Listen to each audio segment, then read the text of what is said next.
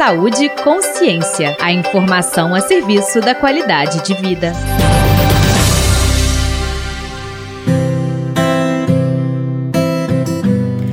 Olá! O ano de 2020 é o ano do luto. São milhões de enlutados ao redor do mundo, seja porque perderam quem ama, vítima da Covid-19, pela perda de emprego em meio à crise econômica ou rompimento de algum vínculo emocional. No programa de hoje, entenda o que é luto, suas etapas e por que ele é importante. A reportagem é de Letícia Pequim. Reportagem especial. O luto é um processo natural e desejável. Isso porque a vivência desse processo ajuda a amenizar o sofrimento e elaborar a perda. Para exemplificar, a psicanalista e professora do Departamento de Saúde Mental da Faculdade de Medicina da UFMG, Tatiana Mourão, compara o luto ao ato de tricotar. Quem já conhece um pouco o que é o tricô ou crochê, a gente sabe que a gente vai desfazendo ponto por ponto. O que eu quero dizer, portanto, né, é que todo processo de luto ele é doloroso, é um tempo que refaz muita coisa que foi desfeita. Então é ponto a ponto das nossas lembranças, dos nossos afetos, dos nossos amores, que a gente vai desfazendo. O luto é considerado um processo e não um estado. Isso significa que é o tempo necessário para se voltar ao equilíbrio. Cada pessoa vai vivenciá-lo de uma maneira singular, mas pode sofrer influência da cultura ou da maneira que encara a perda e a morte. Em 1969, a psiquiatra sueca Elisabeth Kubler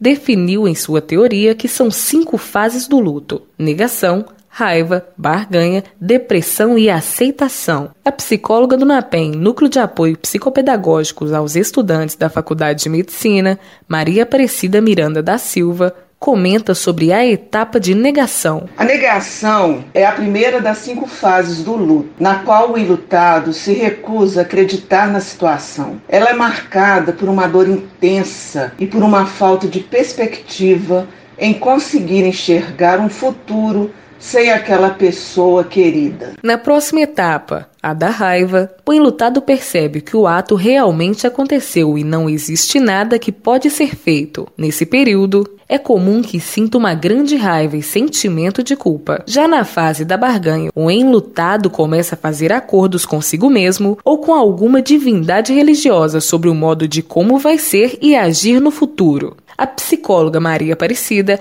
esclarece a etapa de depressão. Geralmente, esta é a fase mais longa do processo e é caracterizada por um sofrimento intenso. É marcada por uma sensação de impotência, melancolia, culpa e desesperança, sendo comum que a pessoa passe por um período de isolamento e apresente um uma grande necessidade de introspecção. O último estágio é o da aceitação. Nessa fase, é possível lidar com a perda com maior paz e tranquilidade. Situações de grande saudade podem existir, mas não serão limitantes ou causarão imensa dor. Vale ressaltar que é difícil enquadrar uma pessoa nessas etapas, pois elas são dinâmicas. Uma pessoa, por exemplo, pode não viver alguma etapa ou até mesmo retroceder nas fases. Independentemente das fases vivenciadas, é importante que se sinta o luto e que não lute contra esses sentimentos. Isso porque, quando são reprimidos, podem resultar num luto complicado.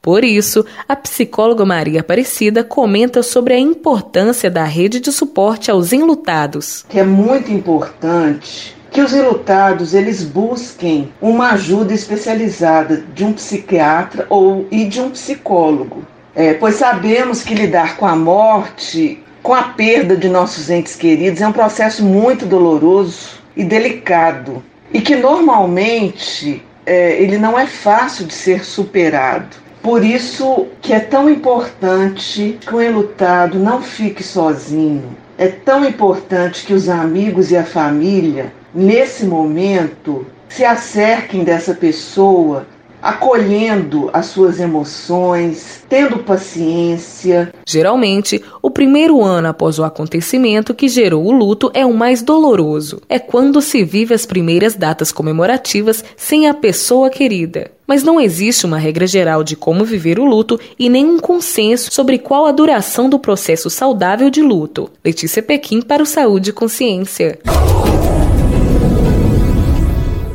Saúde e Consciência desta semana está no WhatsApp. Para acompanhar a programação, envie uma mensagem para o número 031 98576 0326. No próximo programa da série, vamos falar sobre luto e desemprego, com trabalhos técnicos de Tiago França, da Rádio FMG Educativa. Eu sou Carlos Carmiliati. Informação é saúde e até a próxima. Você ouviu Saúde e Consciência uma produção do Centro de Comunicação Social da Faculdade de Medicina da UFMG.